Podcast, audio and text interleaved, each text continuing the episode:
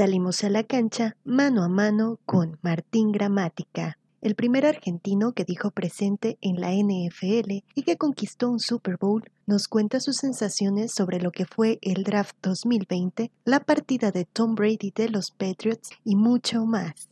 ¿Qué te pareció el draft de este año? La verdad que salió eh, por todo lo que está pasando y como fue un draft distinto a los de los últimos años, porque no con el con el virus no no, no pudieron hacerlo en un, en un sitio fue todo por internet, todo por eh, Zoom, por FaceTime, la verdad que salió yo creo bastante bien, no hubo, no hubo ningún inconveniente en la parte técnica, ¿no? En cuanto a las elecciones, ¿estuviste conforme o esperabas una sorpresa en la primera ronda? No, yo creo que la, la primera ronda fue la sorpresa fue Green Bay, ¿no? Que sacó un, quarterback cuando tienen a Aaron Rodgers, que es uno de los mejores de la liga, pero eh, creo que como como les funcionó con él, porque Aaron Rodgers lo sacaron también cuando estaba Brett y fue al banco por dos años, aprendió de Brett posiblemente eh, con Jordan Love hagan lo mismo, ¿no? Pero yo creo que esa fue la sorpresa más, la que al menos esperaba, ¿no? Que nadie esperaba. Después que, que haya salido tú a, a Miami, se hablaba mucho, pero con todos los problemas de lesión que tuvo, en un momento parecía que iba que no iba a salir en el primer round. Porque tuvo tantas lesiones en, el colegio, pero pero bueno, salió quinto, así que eh, esa creo que fue una sorpresa también que, Miami se haya jugado con un jugador que, tuvo tantas lesiones en, el en el college. Para ti, ¿quién fue el equipo más ganador en el draft? Eh, Baltimore eh, mejoró un poco, le, mejoró bastante el equipo. Bueno, también el equipo mío en Tampa, yo creo que Tampa tuvo muy buen draft por porque bueno ya empezó antes del draft, no con Tom Brady y Gronkowski y después necesitaban un tackle, necesitaban running back, safety y pudo conseguir todo. Pero eh, yo creo que Baltimore fue el que más eh, eh, acomodó el equipo ¿no? con lo que eligió. ¿Crees que fue casualidad que LSU haya igualado el récord de 14 seleccionados en un draft?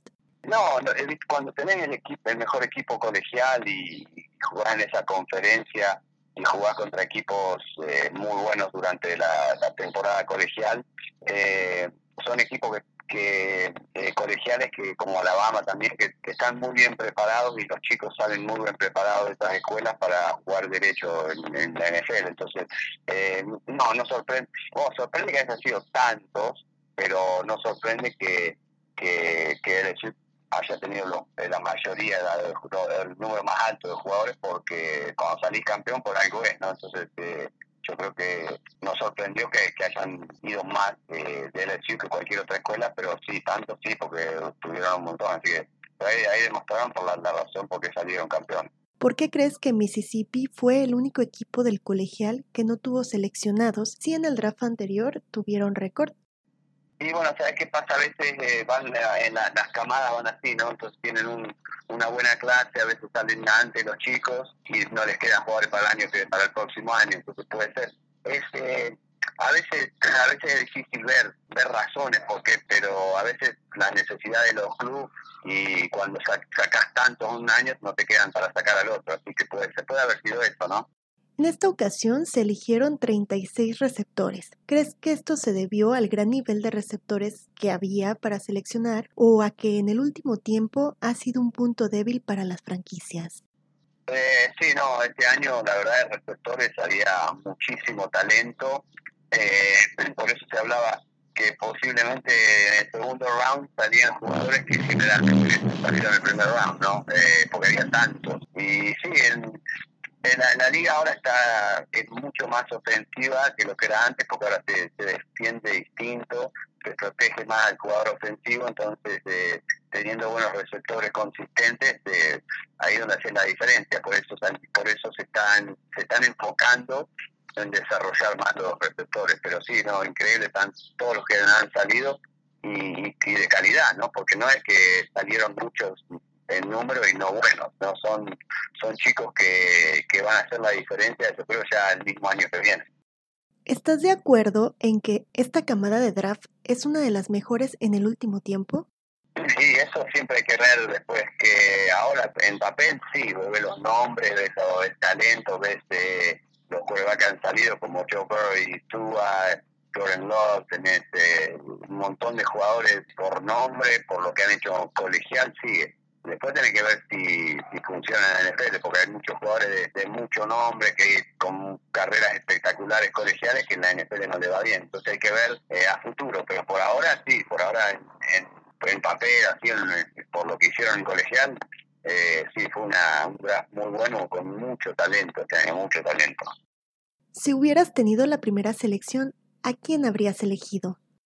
100% Joe Burrow tenía que ser porque, eh, bueno, eh, depende del equipo si, necesidad de coreback. Tenías un poquito de necesidad de coreback, tenés que agarrar a ese chico porque tuvo una temporada increíble. Tuvo una de las mejores, si no la mejor temporada de coreback, de una temporada, no carrera, temporada, eh, de todos los tiempos, ¿no? y aparte es un chico muy trabajador, buena familia, eh, muy estudioso, así que por ahora todo se ve, se ve bien al futuro, hay que ver. Es muy difícil también cuando vos vas a un equipo malo, porque va a los centenarios tenemos que le falta mucho a ese equipo, le falta más que más que el coreback, así que es mucha presión para un chico de 24 años llegar y que de un día para el otro quieran que vos cambies la franquicia cuando te faltan muchos, muchas posiciones para mejorar, no solamente el coreback. ¿Crees que es contraproducente para él llegar a Bengals?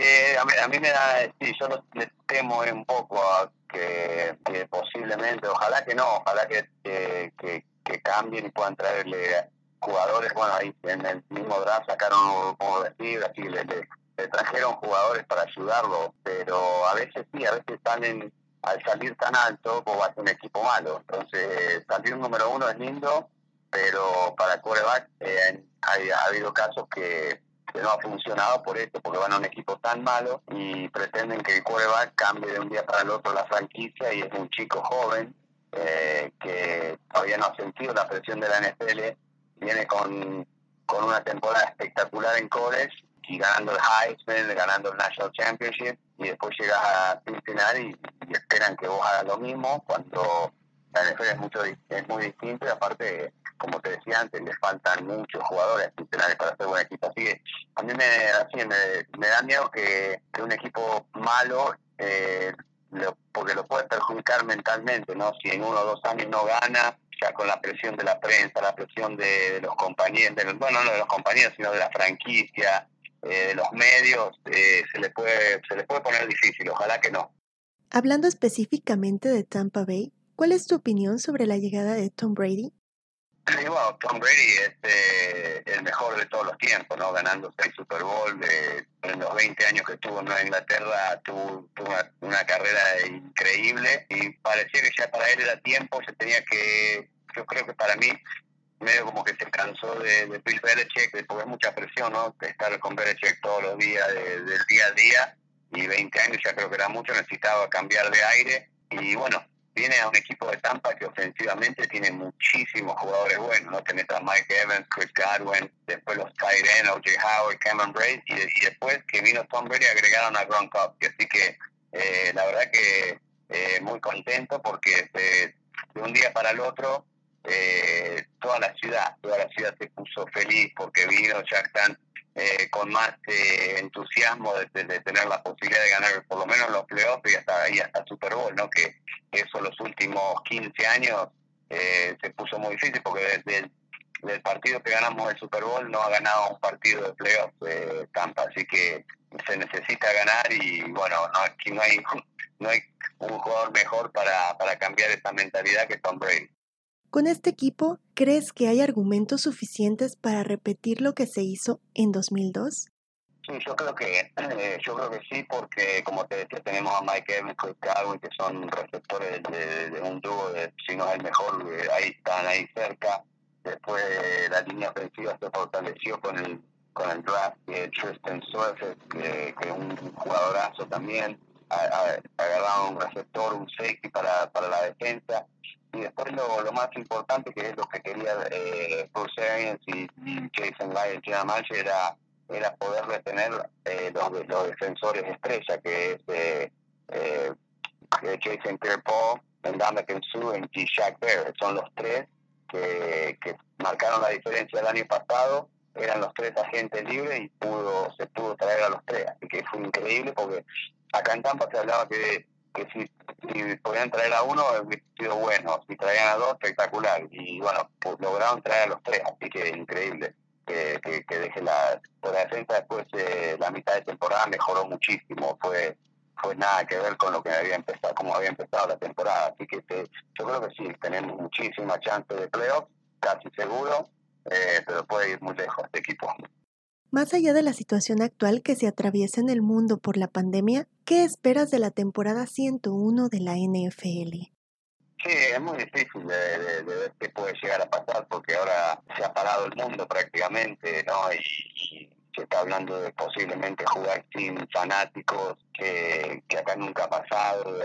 el béisbol, bueno, va, que está todo parado, está todo parado y no saben cuándo, no se sabe cuándo van a abrir ahora está hablando que posiblemente en dos o tres semanas empiecen a jugar algunos deportes sin fanáticos en las canchas, pero, pero sí es algo muy raro, eh, pero lo más importante es la salud de la gente, la salud de, de todos, ¿no? Así que yo creo que el deporte, que obvio que sería lindo poder por lo menos ver algo en televisión que en vivo, porque ahora se está viendo todo repetido, eh, lo más importante es que la salud de la gente y no apresurarnos, ¿no? Porque por apresurarnos, posiblemente se pueda hacer un error y tener y volver para atrás. Así que ojalá que antes de que sea alguna decisión que, se, vea bien para no para no dar vuelta atrás, ¿no? Porque ya, ya hemos estado un mes y medio, dos meses acá en Estados Unidos prácticamente parados, que nos cuesta seguir en vez de empezar muy temprano y tener que volver para atrás.